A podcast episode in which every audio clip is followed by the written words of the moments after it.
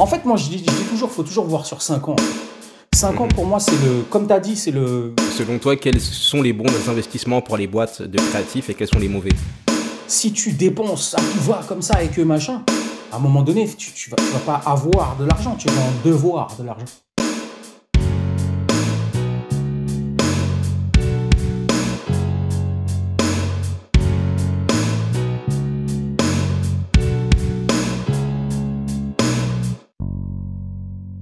Yo, quelle belle journée pour être en vie. Aujourd'hui, discussion avec un chanteur, un parolier, un producteur, un chef d'entreprise, un marketeur, un précurseur.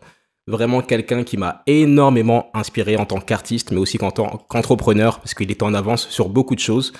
Il a popularisé le RB en France. Cette année, nous fêtons les 20 ans de son album, le classique R&B de rue. Si ma mémoire est bonne, c'était sorti en juin 2021, euh, 2001 plutôt.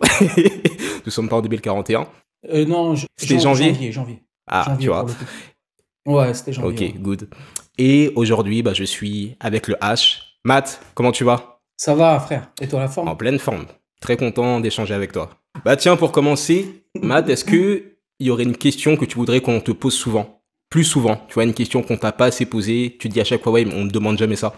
Non, non, mais pas forcément, parce qu'on m'a posé toutes sortes de questions. euh, en 20 ans, t'en- t'en t'en as des vertes et des pas mûres. hein, donc, euh, euh, après, c'est vrai que quand tu Mhm. commences, c'est plus porté sur. euh, en fait, quand je dis quand tu commences, quand vraiment tu, tu exploses, en fait, on va Ouais. dire, euh, c'est plus souvent sur. euh, bah, beaucoup moins sur, euh, sur l'artistique tu vois, et beaucoup plus des questions ba bateau, en fait, euh, sur le physique, sur euh, les, les meufs, sur euh, les trucs.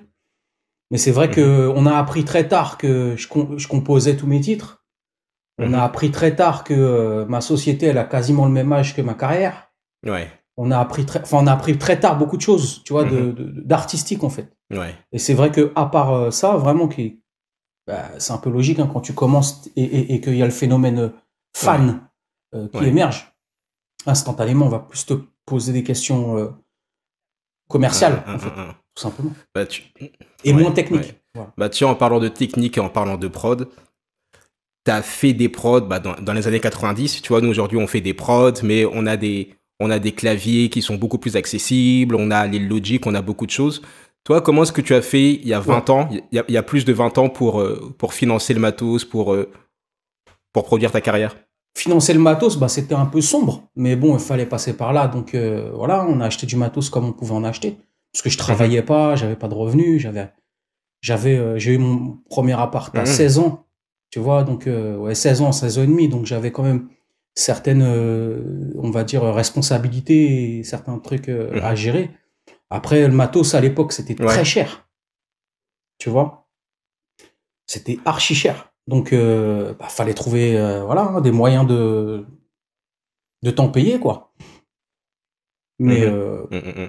non, à l'époque, on n'avait pas tout ça. Nous, c'était, euh, c'était des boîtes à rythme, c'était la MPC, c'était quoi d'autre les, expandeurs, voilà. Et puis, on a, mon premier album, mon deuxième album, ça a été enregistré sur des bandes, Oh. tu vois. Il n'y avait pas de d'ordi, Ouais, ouais, c'était que des bandes. Et t'en- Donc, ouais. quand tu devais faire un refrain, par Mhm. exemple, quand tu devais faire un refrain, pour moi qui fait minimum 5 pistes de Mhm. refrain, il fallait faire le temps de la chanson en entier sur les, les 5 pistes de refrain. Donc, déjà, rien que pour enregistrer euh, tous les refrains de mon album, ça me prenait déjà euh, une bonne semaine et demie. Quoi. Hmm. Et est-ce que si tu devais refaire un album aujourd'hui, du style euh, ton, ton deuxième album, RB de rue, est-ce que tu ferais les choses différemment? Comment est-ce que tu prendrais parti de la technologie? Tu te tirerais avantage de cette technologie J'aurais été vachement Ouais. plus vite, je pense déjà.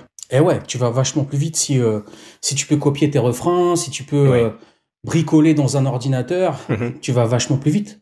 Hmm. Mais euh, après te dire techniquement ce que j'aurais fait à part ça, techniquement il y a rien d'autre. Hmm.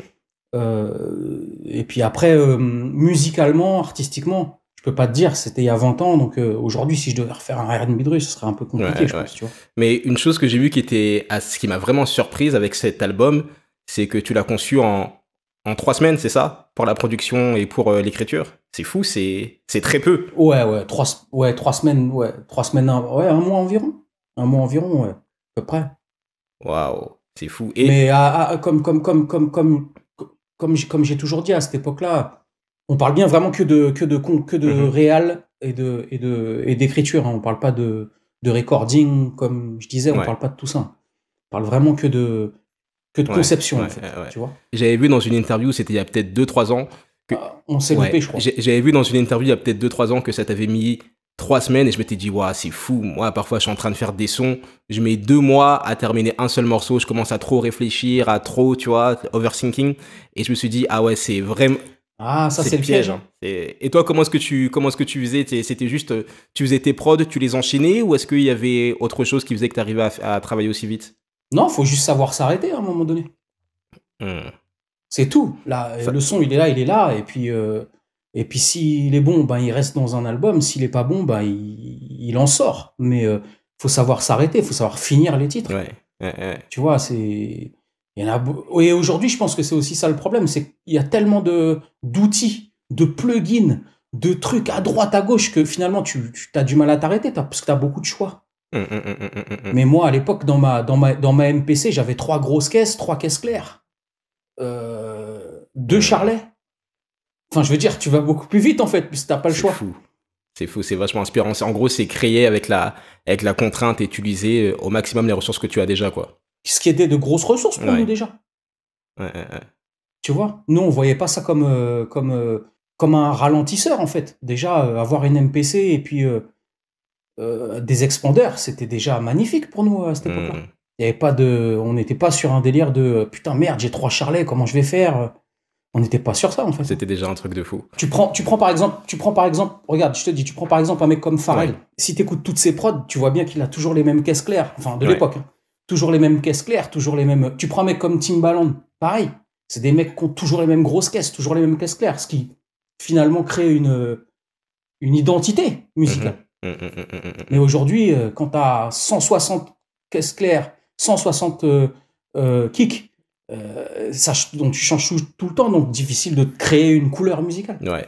Et c'est, et c'est ce qui distingue, hein, selon moi, les producteurs des années 90, tu vois, comme Teddy Riley ou comme euh, bah, Timbaland, Pharrell, etc., qui avaient vraiment une identité sonore qu'on pouvait reconnaître. Bah, moi, je, les reconnais vraiment aux, quatre premières mesures. Encore plus Pharrell, d'ailleurs, avec sa période avec Chad Hugo et les Neptunes, etc. Ouais, Pharrell, c'est cramé, Pharrell. Mais Teddy Riley, juste la snare qui te casse la tête qui te casse les, tu vois, la, la, snare de New Jack, tu, tu la reconnais directement. Et aujourd'hui, c'est, c'est un peu plus difficilement reconnaissable les, les différentes pattes des producteurs. Après, ça, c'est pour plusieurs raisons. Je pense qu'au jour d'aujourd'hui, tout est mhm. numérique. Donc, euh, le numérique, c'est bien, mais c'est mhm. froid. Mhm. Tu vois? Le numérique, c'est super froid, c'est euh, des codes. Alors que les bandes, à l'époque, aussi, c'était de la profondeur. Quand tu mixais sur des consoles, des vrais, t'avais euh, du souffle, t'avais la vie tu vois? Ça fait plein de trucs qu'on n'a plus aujourd'hui. Même si on, essaye avec différents, différents compresseurs externes, différents préamplis externes, différents sommateurs externes, mais peu, importe, tu, ne pourras pas retrouver la vie d'une console, d'une Nive ou d'une SSL. Hmm. C'est la vie, ça. Clairement. Clairement, clairement, clairement. Ouais, c'est vrai que. Mais aujourd'hui, comme tu l'as dit, on essaie vraiment de, de, trafiquer un peu, de rajouter des petits sons pour qu'il y ait un peu de charme, des sons de vinyle ou des choses pour un peu vieillir, pour un peu pourrir le son. Tu vois, il y a même cette mode de, de la lo-fi, etc. Mais c'est vrai qu'il y a, il y, a, il y, a tout un, il y a tout un charme. Je vais te montrer quelque chose. C'est une vidéo que quelqu'un que tu connais très bien m'a envoyé. Et il avait une question à te poser. Yo Matt, euh, j'espère que ça va. Juste une question. Euh, à l'époque de l'album R&B de rue, on avait fait un morceau, je croyais en toi, et euh, le morceau il a bien été reçu, les gens ils le kiffaient et tout. Pourquoi à l'époque on n'a pas fait de clip? Pourquoi on l'a pas clippé? Pourquoi on l'a pas clippé? Ça aurait été du lourd quoi. Donc même quand on fait, on a fait des concerts après ensemble et tout, à chaque fois qu'on fait ce morceau c'est du lourd. Donc pourquoi à l'époque on ne l'a pas clippé? Voilà, c'est ma question. Tchuss. Big up à Fredo de la brigade. ouais, big up Fredo, big up ma main Kafir. De toute façon, c'est mes gars euh, sûrs. Mm. Tu vois, c'est tu vois, c'est des genres, genre de genre de gars avec qui même 20 ans après tu gardes toujours euh, des bêtes de contact, tu vois et comme ça de la FF. En fait, tu sens très bien quand tu as de bonnes relations avec, avec certaines personnes, mhm. en fait, tu vois. Mhm. Et Fredo, euh, Fredo et Kafir, c'est mes, mes, mes gars sûrs, tu mhm. vois.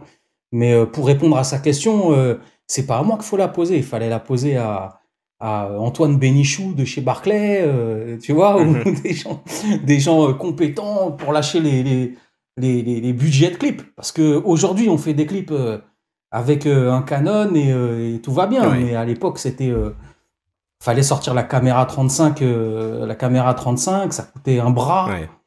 Euh, mais il a raison en fait, c'est un track que c'est un track que les gens chantent encore. Donc mm. bien sûr, il fait partie de, de, ma de ma discographie, de notre discographie quoi qu'il arrive.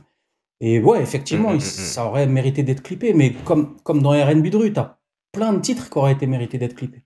Sherry Lane, Sherry Lane aurait mérité, d'être clippé. Tu prends même euh, le prix à payer euh, avec ouais. Kaina Samet aurait mérité d'être clippé. Ouais.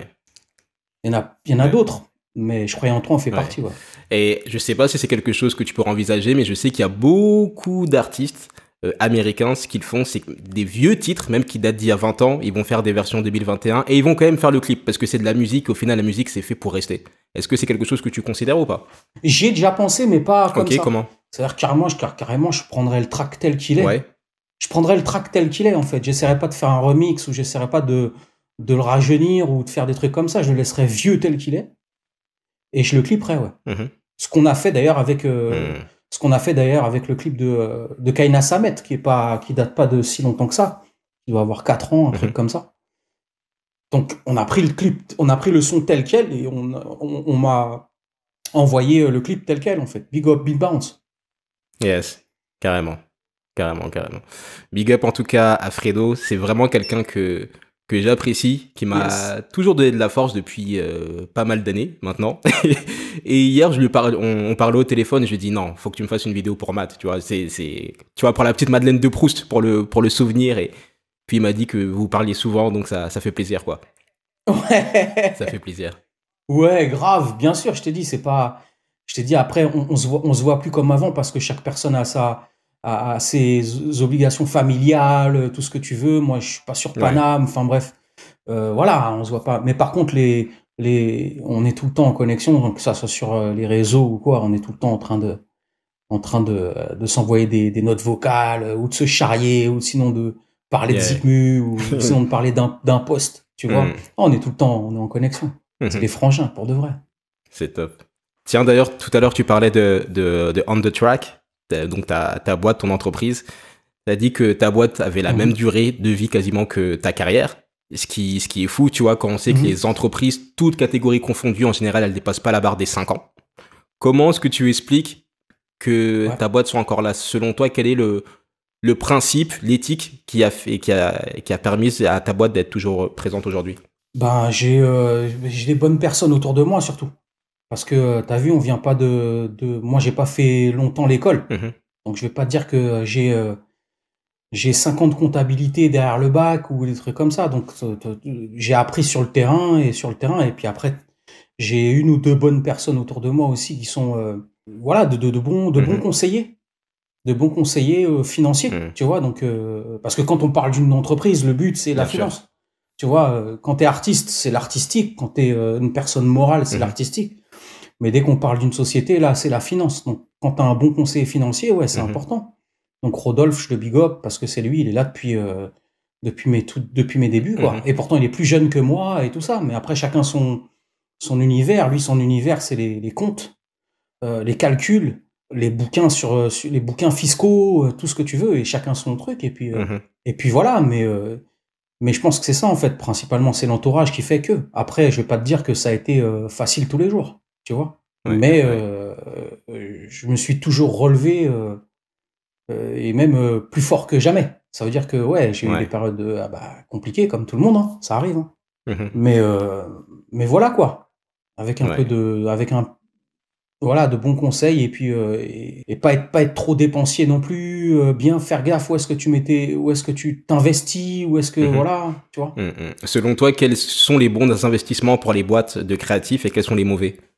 Les pièges sur lesquels tu as vu beaucoup de personnes ou certaines personnes autour de toi tomber Alors déjà, premièrement, quand tu ouvres une société et que tu as un peu le vent en poupe, prendre des bureaux, commencer à, à embaucher, même si c'est important d'embaucher, on va pas se mentir, mais commencer à embaucher à tout va alors que t'es pas encore euh, t'es pas encore euh, opérationnel, c'est euh, un manque à gagner qui fait que ta société peut aussi ne pas tenir. Mhm. Parce que prendre des bureaux à chaque fois, bah, c'est un loyer qui tombe. Ouais. Euh, donc moi, je donnerais plus euh, le conseil de domiciliation. Mhm. C'est tout con, mais au moins ça te permet de recevoir ton courrier, de voilà, sans avoir à payer des, euh, des sommes astronomiques en bureau pour faire beau, quoi. Tu vois. Parce que des fois, tu prends des bureaux pour dire bon voilà, moi j'ai une société, j'ai un label, j'ai des bureaux. Certains peuvent se le permettre, Mhm. mais quand pas quand t'as pas quand t'as un an ou un an et demi d'existence, faut attendre. Mhm. Tu prends pas des bureaux comme ça, Ouais. tu vois. Et pareil pour les employés. Donc c'est cool d'employer ses potes, euh, de faire travailler un peu machin. Mais euh, avant de le faire, je pense qu'il faut que la société elle ait, euh, elle ait une belle trésorerie, Mhm. une belle trésorerie pour pouvoir, s'il y a coup dur, ah ben rester de- rester debout en fait. Carrément. Carrément. C'est ce que Bill Gates a appelé le fonds d'urgence. Il, il avait dit dans une interview que la chose qui le rassurait, peu importe ce qui se passait, il savait qu'il avait peut-être six mois d'économie ou un an d'économie pour pouvoir payer toutes ses dépenses fixes et tous ses salariés, tu vois. Et ça, c'est un objectif qui, Il l'a dit quand ça? Je sais plus, c'est- les interviews. Franchement, j'ai pas de date sur la chronologie. Je, à ses, à ses débuts? Je sais pas si c'était assez. Quand je te dis, quand il disait ça, c'était par rapport à ses débuts? Euh, je sais pas si c'était par rapport à ses débuts, c'était vraiment euh, euh, Microsoft était déjà bien installé et euh, voilà. Après pour la chronologie, ouais, pour la chronologie, je je sais je sais pas. Alors, on n'a pas les mêmes économies, donc je, dirais, je dirais que sur le fond, Ouais, il a raison. Ouais. Bien sûr, il a raison. Ouais. Mais on n'a pas la même, on n'a pas les mêmes. De toutes les façons, tu vois. bien sûr. Je pourrais que écouter un conseil de, je pourrais que écouter un conseil, un, un conseil de, de, de- de Bill Gates plutôt que c'est euh, voilà. Mais euh, moi, je suis d'accord dans le sens où, comme je t'ai dit, la trésorerie c'est important et tu peux pas t'amuser. euh. En fait, moi, je dis, je dis toujours, faut toujours voir sur 5 ans en fait. 5 ans Mhm. pour moi, c'est le, comme tu as dit, c'est le, voilà. Il faut que tu arrives à te projeter sur 5 ans. Mhm. Ce que beaucoup ne font pas, ils se projettent pas, ils sont là sur un an, euh, six mois, euh, et ils investissent comme ça, et puis ils font ça comme ça, mais sans penser à demain, tu vois. Mhm. C'est comme l'erreur toute conne d'être un artiste et euh, de recevoir un gros, gros, gros cachet parce que tu as, bah, vendu des disques, tu as fait euh, des droits d'auteur, sans penser aux impôts, tu vois? Tu sais que derrière, on va te taper sur les doigts à un moment donné, donc si tu dépenses à tout va comme ça et que machin, à un moment donné, tu, vas, pas avoir de l'argent, tu vas en devoir de l'argent. C'est c'est compliqué. Ouais, le ce qui importe vraiment dans, dans ce cas, selon moi, tu vois, c'est pas forcément l'argent que tu gagnes, c'est limite l'argent que tu arrives à garder dans ta poche, quoi. C'est l'argent qui te reste au final. Voilà, il y a une différence entre le chiffre d'affaires et, euh, et les bénéfices. Quoi. Les bénéfices, c'est l'argent que tu gardes dans ta poche. Le chiffre d'affaires, c'est quelque chose de, de, de plat. Tu es là, tu sais pas vraiment. euh, bah, c'est de l'argent que tu as sorti pour en rentrer. Donc, euh, Mhm. Mais le, le- le- les bénéfices, les bénéfices, c'est ce qui finit dans ta poche et ce qui te permet de d'avoir des à côté. Mm, mm, mm. Ouais. Mais tu vois, pour le, pour le succès et pour la longévité de On The Track Publishing, tu as parlé de, de l'entourage, mais selon moi, euh, qui observe ta, observe ta carrière depuis pas mal de temps, il y a eu une autre chose qui a fait la différence et que très peu de personnes, même j'ai même pas de comparatif, que pour moi tu as été le seul à faire, euh, c'est que tu étais vachement créatif en termes de marketing. Hyper créatif. Euh, moi, je me rappelle de l'époque de, de Papa et Bac, c'était peut-être en 2009-2010, et ce, ce concept de, de, Ouais, direct to fan, euh, que le P, enfin que l'album, c'était un album, était disponible en digital, mais qu'il y avait aussi toute cette communication où on pouvait acheter l'album en, en physique et le recevoir directement par toi avec les différents packs. J'avais trouvé ça incroyable et c'était c'était vachement Ouais. novateur. Et, et même autre chose que tu as mis en place, c'était aussi ben, les les formats de vlog. Je me rappelle qu'à l'époque de, de, de, de Papa et Bac, tu faisais des, des vidéos dans, pendant les concerts, quand tu répétais les chorégraphies avec des personnes et tout. Et moi, j'étais hyper content de suivre ça. C'était c'était vachement ça c'était ça c'était alors alors pour parler pour parler de Papa et Bac, Papa et Bac ça a été euh, euh, on a quand même l'exemple du en fait là où c'est novateur, c'est novateur par rapport à la musique que je fais, Ok. par rapport au par rapport au R&B. Mhm. Euh, clairement. Parce que dans le rap, euh, dans le rock, c'est des trucs qui se font euh, depuis des années maintenant. Mhm. Le fait qu'un chanteur de R&B se mette en indépendant et commence à, à fonctionner comme ça, euh, c'est là où ça peut peut-être être, c'est là où c'est no- novateur, clairement, hein, tu vois. C'est là où c'est, Mhm. parce que l'indépendance, le R&B, il a pas vraiment connu, en fait. Si tu regardes bien, on- ça a toujours été les maisons de disques, on a toujours été chaperonnés, on n'a jamais été, euh, voilà. Après, euh, le, le- au niveau des vlogs, c'était d'ailleurs, euh, je sais même pas si c'était, le début des vlogs, d'ailleurs. Euh, c'était même pas mon idée, c'était l'idée Mhm. de mon réalisateur. Et c'était à l'époque de Positif, clairement. C'était plus, Oh. c'était pas à l'époque de Papa et Bac. C'était à l'époque de l'album d'après, en fait. D'accord. L'album d'après. Papa et Bac est sorti en 2010, Positif, euh, Racine est sorti en 2012. Tu vois? Et on a commencé à vloguer, on a commencé à vloguer en, en, pff, en 2011. 2011, fin, fin 2011. À peu près. Mhm. Mhm, mhm. Mais encore une fois, ça, c'est pas mon idée. C'est vraiment l'idée de mon réalisateur. Ouais, De l'époque. ouais, ouais. Omar, big up. Yes. Mais tu vois, même si c'est pas ton idée directement, là où tu mérites vraiment le crédit, même si c'était pas ton idée, c'est que tu as quand même attiré et su embaucher les personnes euh, qui avaient euh, qui avaient la vision, qui étaient créatives, qui étaient novatrices. Et ça, c'est quelque chose qui qui est fort. Est-ce que tu as une sorte de, de process ou des valeurs qui font que tu sais avec qui tu veux travailler ou c'est vraiment au feeling? Rapports humains, mon frère. Ouais. C'est juste ça. Rapports humains. Parce que mon réalisateur, quand je l'ai connu, il n'avait pas fait de clip encore Oh. toute sa vie. Ok. Il avait, euh, ouais, il était dans la pub, il était dans des trucs euh, beaucoup plus euh, léchés. Mhm. Et euh, mais il avait pas, enfin à ma connaissance, peut-être je dis des bêtises, mais je pense que c'était vraiment, il était, bah, il était tout jeune, il était vraiment euh, ses débuts en fait. Donc Mhm. euh, ça a vraiment été les rapports humains en fait qu'on jouait à ce niveau-là avec Omar. C'est qu'on s'est déjà, on s'est super bien entendu dès le début Mhm. et que je pense que je lui ai autant appris en très peu de temps, en l'espace de six mois, Ouais. je lui ai autant appris qu'il m'a appris en fait. Donc euh, ça revient vraiment à ça en fait. Tu t'entends bien avec quelqu'un euh, de talentueux, Mhm. Même si tu connais pas son corps de métier, parce que moi la vidéo j'y connais pas des, j'y connais pas grand chose, tu vois. Mhm, mhm, mhm. Mais tu sens qu'il est talentueux. Et euh, rien de mieux que les, rapports, les, les bons rapports humains pour faire de belles choses Ouais. sur, de, sur du moyen ou long terme. Ouais, ouais, carrément. Les, les, les rapports humains, et même si, même si, tu- même si tu connais pas grand chose en réalisation, j'ai j'ai vu que tu avais comme réalisé des clips, euh, tu as, touché un peu à, à, à différents aspects, tu as vraiment fait bah, du 360 dans, dans l'industrie du disque, tu vois, bah, tu, tu, fais, tu fais des prods, tu écris, euh, tu as produit également, tu as réalisé, et aussi, bah, il y a cette fameuse histoire de, du générique de Secret Story, donc tu as aussi fait des choses un peu plus en, en, en soum soum, des, des placements, etc. Donc tu as vraiment touché à différents aspects de cette industrie. Ouais. Moi, je pense que tu peux pas euh, rester bloqué dans un truc. euh, Quand t'aimes la musique, tu peux pas rester bloqué dans un truc. Le fait de d'aller dire euh, putain merde, allez vas-y, je vais. Il y en a qui font de la synchro, alors je vais aller faire de la synchro. Que ça marche, que ça marche pas. Ouais. Mais euh, bon là, Secret Story niveau synchro, ça ça a duré, tant mieux. Mhm. Mais euh, mais moi, c'est il y a, y a des je suis comme comme comme mixé par exemple. C'est des trucs que j'ai appris sur le tas. J'ai fait un peu de SAE, mais Mhm. clairement, euh, c'est des choses que j'aime faire. Tu vois, donc Ouais. j'ai appris à faire et que il faut toujours être curieux en fait. T'as jamais fini d'apprendre. Même là, à 43 piges, j'ai jamais fini d'apprendre encore. Ouais. Bah, d'autant plus que. tu vois? que- Donc euh, d'au- D'autant d'autant plus que 43 ans, c'est vachement jeune. Moi, j'ai souvent l'image de, de Quincy Jones, qui a produit Thriller pour Michael Jackson à plus de 50 ans, 55 ans, tu vois. Donc, euh, toi, je sais. c'est vrai, c'est vrai, c'est vrai, c'est vrai, bien sûr, c'est vrai.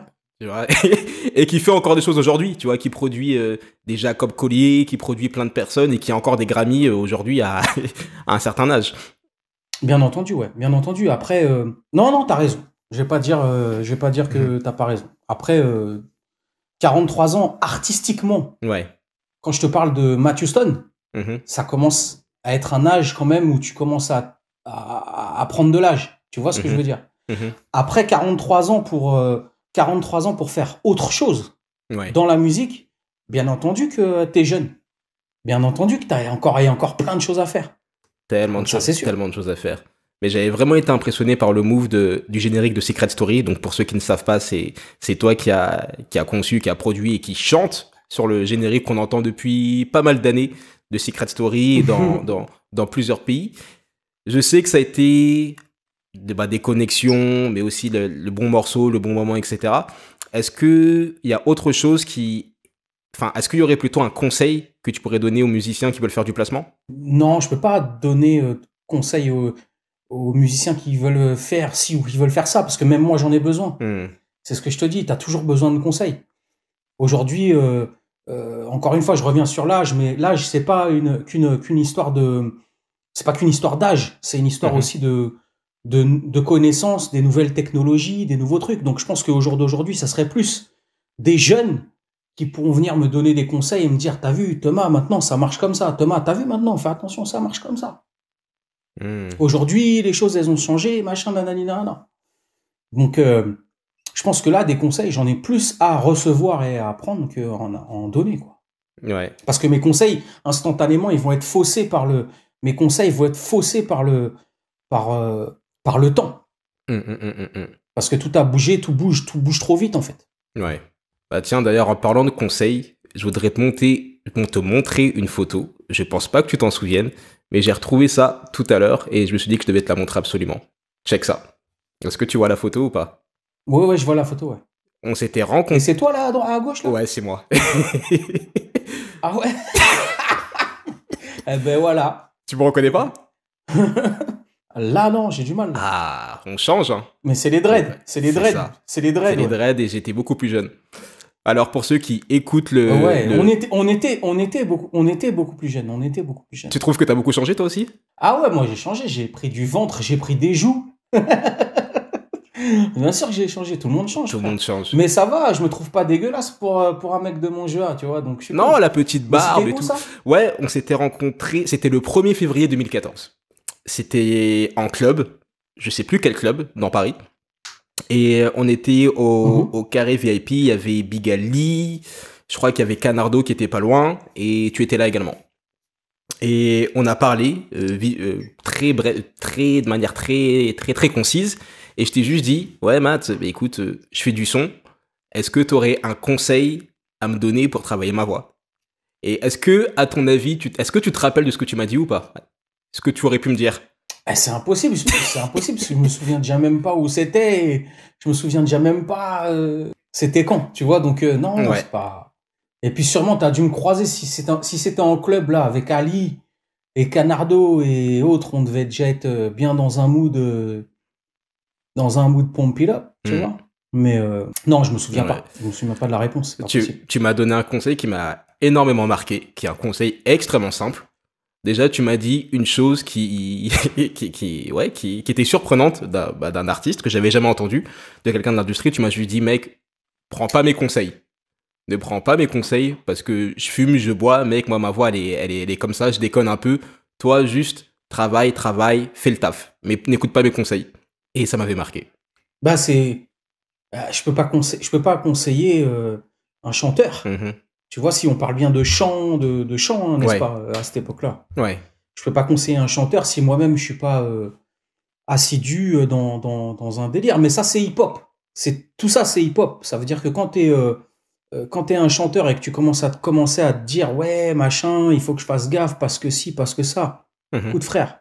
Nous, la weed, elle a toujours été là le collal a toujours été là, donc j'ai jamais, je me suis jamais posé la question est-ce que ça me ferait du mal ou est-ce que ça ferait du mal à ma voix Attention, attention, je suis pas là en train de faire la promo de trucs. Bien sûr que ça fait du mal. Ça fait du mal à la santé, ça fait du mal euh, à l'espérance de vie, ça fait du mal à plein de choses. Mhm. Mais en tout cas, artistiquement, vocalement, vocalement, je peux pas donner de conseils si moi-même je suis déjà pas assidu sur euh, un truc que je fais.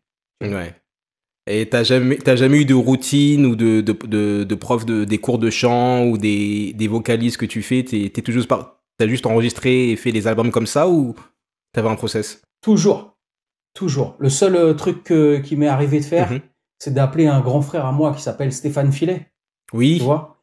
D'appeler un grand frère à moi qui s'appelle Stéphane Filet quand euh, quand j'avais euh, des, quand j'avais des, des shows télé par exemple mhm. et que je m'étais défoncé la veille et que mhm. j'arrivais, j'étais à faune.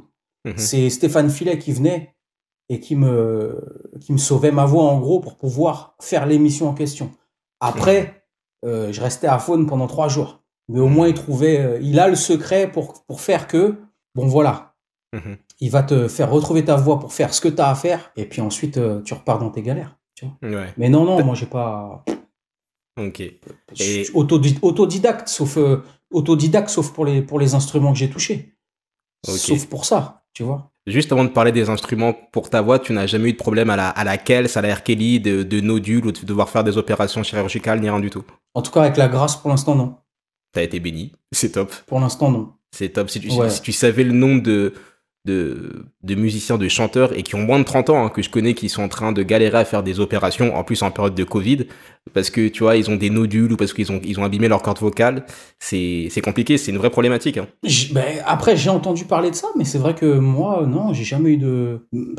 Même en enchaînant euh, 40 dates, euh, voilà, une fois, euh, ça m'est arrivé, euh, tu vois, au bout de. ah, on était quoi, la 38e date à RNB de rue? Je me suis retrouvé euh, un peu, euh, voilà, mes cordes, enfin, je veux dire, j'ai accroché un peu, j'étais à la fin, quoi. Mhm. J'avais perdu 7 kilos, euh, tu vois, la tournée, là, elle nous avait, elle nous avait tous bien, bien, bien, bien épuisés. Ouais. Mais à part ça, non, quoi, ça m'est. Comme je t'ai dit, pour l'instant, avec la grâce, ça j'ai pas de problème à ce niveau-là. Et du coup, tu disais que les instruments, par contre, donc tu fais de la guitare, tu fais du piano, c'est des choses que tu n'as pas appris en, auto en autodidacte? Guitare, oui, mais euh, je suis pas guitariste. Ça veut dire que euh, c'est clair et net que je vais appeler un guitariste quand j'ai besoin de faire des choses euh, sérieuses. Je vais appeler un guitariste. Ça, c'est sûr et certain.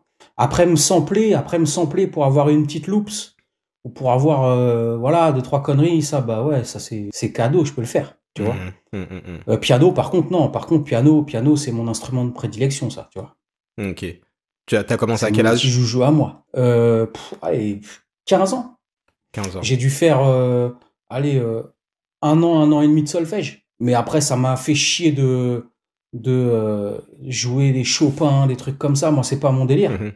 Donc, j'ai arrêté. Et puis après, le reste, c'était de l'autodidacte total. Ben, c'est Donc, t'as, ouais, t'as un an, un an et demi de solfège. Un an, un an et demi de solfège, à peu près. Un truc comme ça. Et, Et ça m'a vite cassé les couilles. ouais.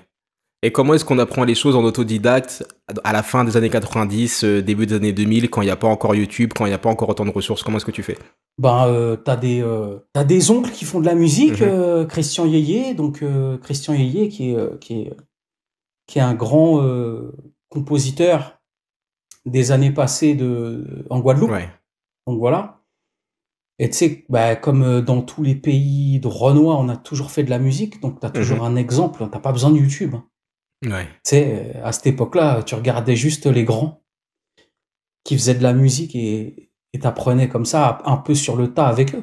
Ça, c'est top. Mais euh, YouTube, euh, YouTube, ne, YouTube ne résout pas tout. hein. Non, c'est- c'est clair, c'est clair, c'est clair. Mais c'est top d'avoir un environnement et d'être dans un pays ou d'être, ouais, vraiment dans une ville où il y a, il y a des musiciens. Là, ce que tu me racontes, ça me fait penser à une anecdote de, de Paul McCartney des Beatles, qui, juste pour apprendre un accord de guitare, Ouais. je sais plus c'était lequel, c'était un accord septième, euh, bah, il n'y avait pas d'internet à l'époque, on était dans les années 60. Il a traversé toute la ville, il a pris le bus pendant je sais pas combien d'heures pour aller rencontrer un gars qui savait faire cet accord. Donc il a pris son bus juste pour avoir le. D'accord Ouais. Et euh, c'est magnifique. C'est magnifique. C'est magnifique. C'est incroyable. Ouais, carrément, carrément. Mais il y a tellement de choses à il y a Bah, en tellement fait, de c'est choses à ça, en apprendre. fait, c'est ouais. aussi, il y a, y, y- y ça aussi, voilà, c'est, comme tu as dit, c'est aussi, c'est l'envie d'apprendre. Hmm.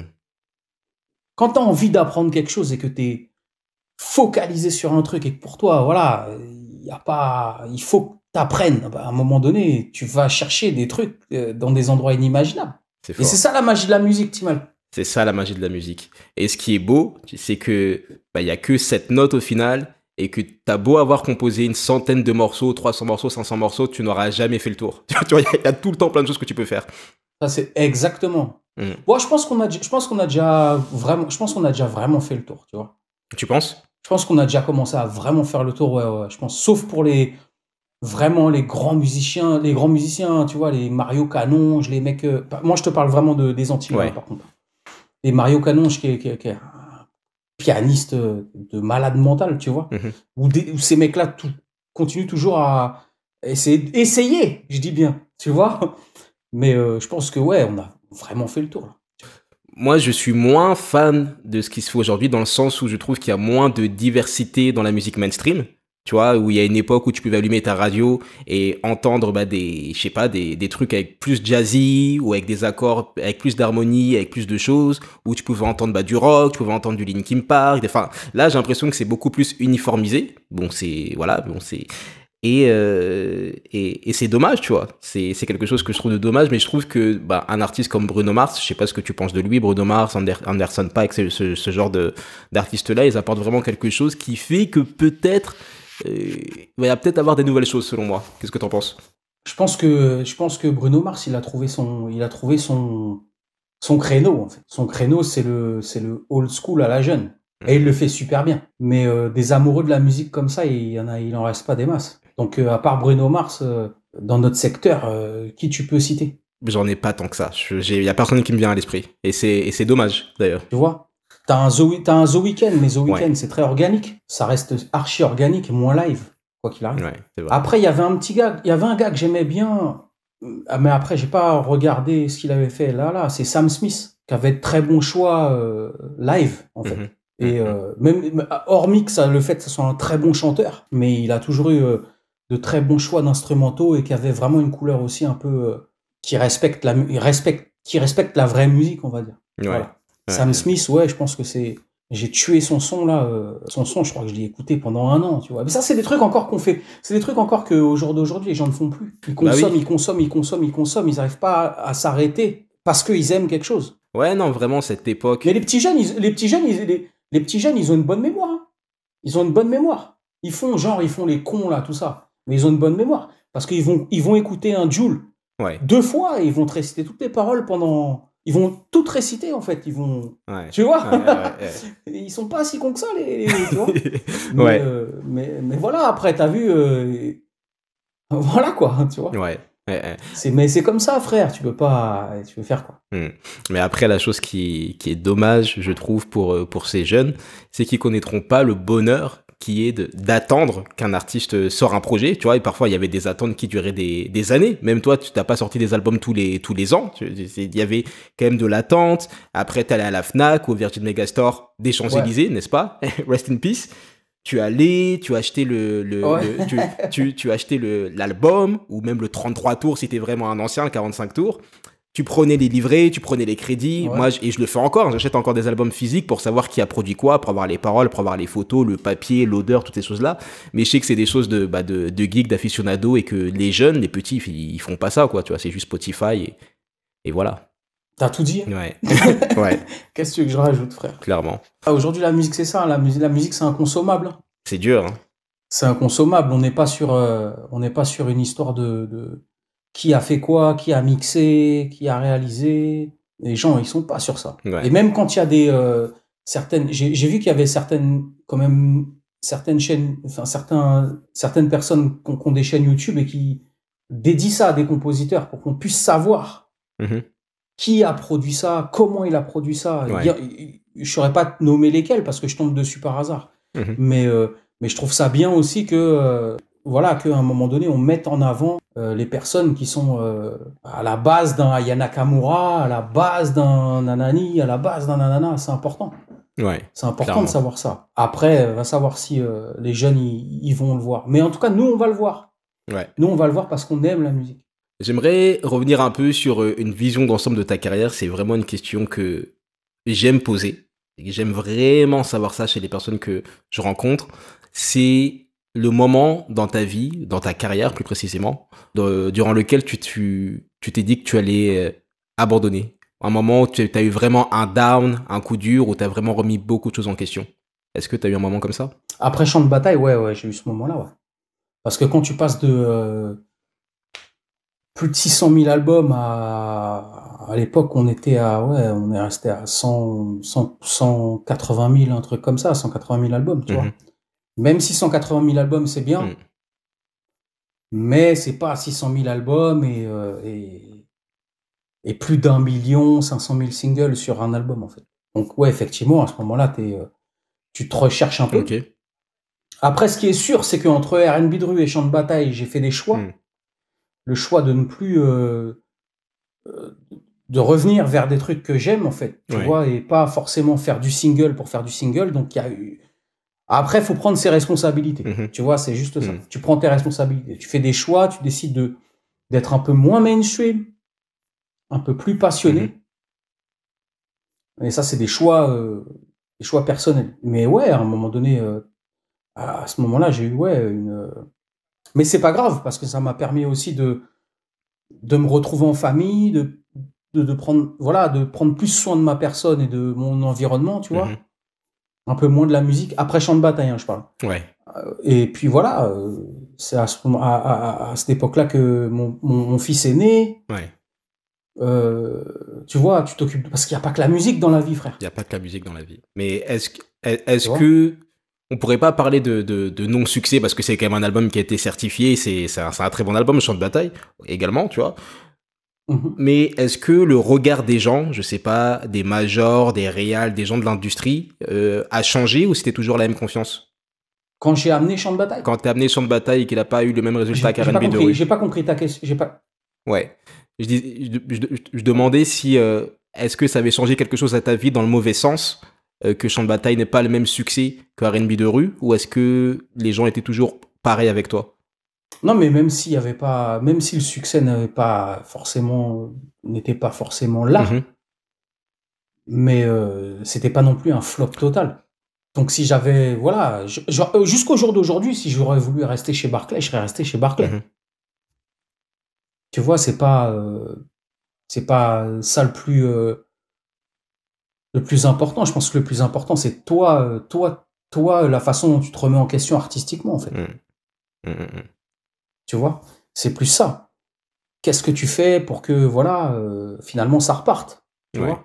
après, euh, que- après que tu aies eu un an, un an et demi de réflexion, hein, quand même, hein, parce que entre Champ de bataille et Phoenix, par exemple, tu as, trois ans. Hmm. Donc, euh, il a fallu réfléchir, il a fallu réapprendre, il a fallu faire plein de choses. Moi, j'ai toujours eu un petit entourage, hein, moi. Moi, j'ai jamais eu un, big entourage. hein. On était toujours trois grands max, quoi. C'était pas. euh, j'ai jamais eu euh, une clique de ouf. euh, bah, tu vois, on est tous là en studio. bah, moi, dans mon studio, faut que ça soit pieux. Faut que ça soit pieux pour que puisse travailler. Ouais. Et c'est vachement inspirant parce que j'ai rarement vu des personnes dans, dans l'industrie, tu vois, dans toutes les biographies et les histoires que j'ai pu étudier, qui ont eu des gros soucis, des plus gros soucis que les gens qui étaient entourés d'un milliard de personnes, euh, 50 personnes dans le studio, tu sais pas qui est qui, et les, et les gros trucs. Ça a fait une différence. Et de l'autre côté, j'aimerais savoir s'il y a eu un moment, au contraire, où tu t'es dit que tu avais réussi, que tu étais au sommet du monde. Tu vois, te- ce, le moment où tu te sentais bien. Bah, quand t'es jeune, ce truc-là, tu le, tu, le- tu, tu, on va dire, quand t'as la vingtaine, ce truc-là, tu, tu le consommes à foison. Mhm. Bien sûr. Tu le consommes à foison quand t'as, c'est voilà, hein, ça restera R&B de rue, hein, pour moi. Ouais. Tu vois. Ouais, ouais, Ce moment-là dont tu parles, où tu te sens que t'es le maître du monde. clairement. T'es partout en radio, euh, t'es partout en télé, euh, sauf énergie. Énergie, euh, il me passait pas. Mm, mm, mm. Énergie, ils m'ont passé bien après. Ils m'ont passé bien après, mais, euh, mais je pense qu'il y a eu des albums qui ont fait que Énergie m'ont passé après parce que euh, il y a eu, euh, il y avait aussi des, euh, on va dire une un, un- un- un historique certain derrière Mhm. et aucune casserole. C'est important pour un artiste d'essayer de pas avoir trop de casseroles. Pour finir, Matt, j'aimerais savoir quelle est ta définition de percée. Le podcast s'appelle La Percée. Est-ce que tu pourrais me donner Ouais. une définition qui te représente Mon banquier, il pourrait te donner la définition. C'est Pas ton banquier? c'est plus lui en fait, c'est pas moi. Hmm. Pour moi, c'est ça percer. C'est quand tu arrives à faire. euh, quand tu arrives à, à te dire, euh, voilà, je suis à l'aise, mes enfants seront à l'aise, et que tu arrives à déjà euh, au moins signer pour au moins, voilà, deux, deux, au moins les héritiers. Tu vois? Hmm. Pour moi, percer, c'est ça. L'argent que tu as gagné dans R&B de rue, c'était un peu couillon, tu l'économises pas, tu euh, t'essayes pas d'en faire quelque chose. Tu vois ah, Ça peut être ouvrir une société, euh, peu importe, hein, ça peut être. Il y a différents exemples. Mm. Mais pour moi, percer, c'est pas euh, avoir ta gueule dans des clips à la télé ou essayer de faire le kéké là et machin et faire croire à tout le monde que t'es millionnaire. Mhm. Comme tous ceux qui sont là, là, parce qu'on en a une flopée là qui sont là. Ouais. Et la, la jeunesse là, c'est ça là. Mm. Si tu les écoutes, ils sont tous millionnaires, les frères. Ils sont tous millionnaires, ils ont tous des thunes. Mais pour moi, c'est pas ça en fait. Pour moi, percer, c'est euh, ce que tu as vraiment, ton pécule, et bien l'économiser, bien le, bien t'en servir en fait. Pour moi, c'est ça percer. Tu vois, c'est juste ça. Après, moi, si vraiment euh, j'aurais pu euh, percer sans passer à la télé, clairement, je l'aurais fait. Clairement, je l'aurais fait parce que moi, ouais, moi, je m'en cogne de passer à la télé, je m'en cogne de ci, je m'en cogne de ça. Moi, tout ce qui m'intéresse, c'est de faire de la bonne musique. Tu vois. Donc percer, c'est c'est la transmission, c'est mettre les, les siens à l'abri, c'est c'est faire des sous pour s'occuper de, de son entourage. C'est ça pour toi? Voilà. Pour moi, c'est ça. Pour moi, c'est ça. Et, euh, et, transmettre de vraies valeurs. Hmm. Transmettre de vraies valeurs. Euh, euh, encore une fois, au niveau de l'argent, parce que c'est pas. On a beau parler de 20 millions de trucs, à un moment donné, c'est le moteur, il est là. Hmm. C'est la thune, mon frère. Bien sûr. C'est la thune qui va te permettre de faire ci, qui va te permettre de faire ça, d'acheter un studio, Mm. De mettre à l'abri tes, tes parents, de mettre à l'abri un tel, de mettre à l'abri un tel. Et si la musique t'a permis de, de, de, de faire ça, tu peux pas, euh, euh, tu peux pas euh, en faire n'importe quoi. Mm. Tu vois? Mm, mm. C'est une chance quand même de dire euh, putain, j'ai- une passion et elle me permet de quand même de faire des beaux trucs. Ouais. Si tu craches dessus, c'est que c'est pas bien. Tu Ouais, vois? Ouais. pour moi, il y a une différence entre percer euh, pour, euh, pour, euh, pour, euh, percer pour euh, être vu, être vu, baiser, euh, faire tout ce que tu veux. Il y a une différence entre percer et faire des vraies choses dans la vie, frère. Percer, c'est la, famille. Mettre les siens à l'abri. C'est hyper fort et c'est la première fois que j'entends cette euh, définition par un invité. Par, un invité. Tu vois, que ça soit juste, entre guillemets, l'aspect financier sans être juste l'aspect financier. Comme tu l'as dit, c'est bah, c'est le nerf de la guerre et c'est ce qui te permet de prendre ta maison dans Paris ou loin de Paris, d'avoir ton studio, d'être bien et d'assurer les héritiers. J'ai beaucoup aimé ce que, ce que tu as dit. C'est, et c'est très inspirant. Et d'ailleurs, Matt, je voudrais te féliciter pour, euh, pour trois choses et je suis très content de pouvoir te les dire. Déjà, premièrement, c'est pour les risques que tu as pris. Parce que bah, rien que l'album RB de rue et le fait de tester ce que tu as fait avec cette musique-là et de le continuer et puis de changer de, de dynamique, d'aller sur quelque chose qui te plaît plus, moins le single, mais vraiment de suivre ton instinct, suivre ton cœur, c'est quelque chose qui, qui m'inspire énormément en tant qu'artiste et qui m'a inspiré aussi beaucoup plus jeune parce que je me disais que ouais, fait, faut, faut écouter son cœur, que tout est possible, que tu peux ouvrir des voies, euh, tu peux, ça t'apprend aussi que tu peux avoir un morceau, un album qui fonctionne moins bien, mais après revenir avec un positif, par exemple, un single comme ça des années après, et que voilà, on peut jamais te t'enterrer, Phoenix, toi-même tu sais. Donc ça c'est quelque chose que pour lequel je voudrais te féliciter déjà la prise de la prise de risque et le fait de Merci, suivre son son intuition. La deuxième chose pour laquelle je voudrais te féliciter, c'est tout simplement parce que tu n'as laissé personne te mettre dans une case, je trouve.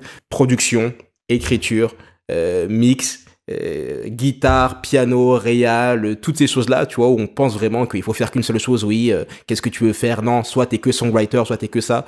Toi, tu l'as fait il y a déjà quelques années, et ça montre que, que tout est possible et que tu peux vraiment t'épanouir dans différentes choses, et même que c'est une bonne chose de pouvoir un peu garder le contrôle sur les différents aspects de ta carrière.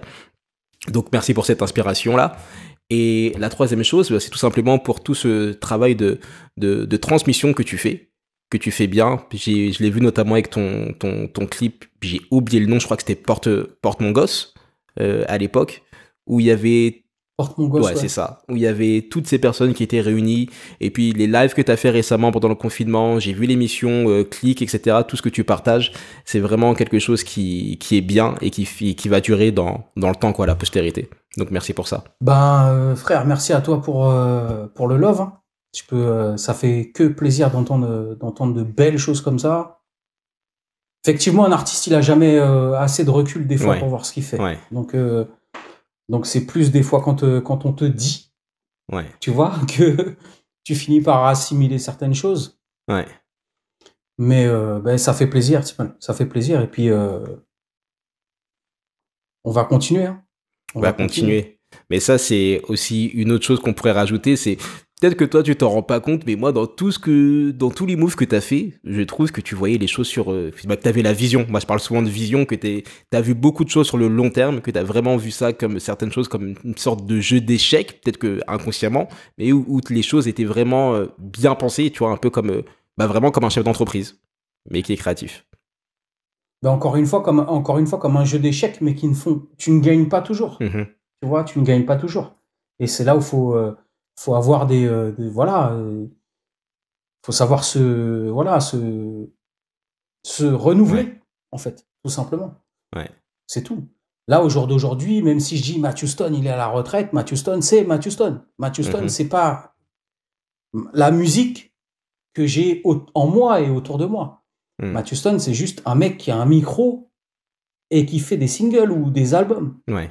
Mais derrière ça, il y a plein de choses, plein d'autres choses à faire. Donc, encore une fois, c'est ça. Clairement. C'est euh, jamais fini la musique. C'est jamais fini. Et c'est une belle chose. Et euh, profond respect, profond respect pour toi aussi, tu vois, et tes projets, et puis euh, tout ce qui est artistique soit, soit beau pour toi, frère. Merci mon gars. Bah, je prends euh, ces paroles de bénédiction. Bah écoute, je te remercie pour ton temps. Très cher auditeur, très cher auditrice. Merci à toi.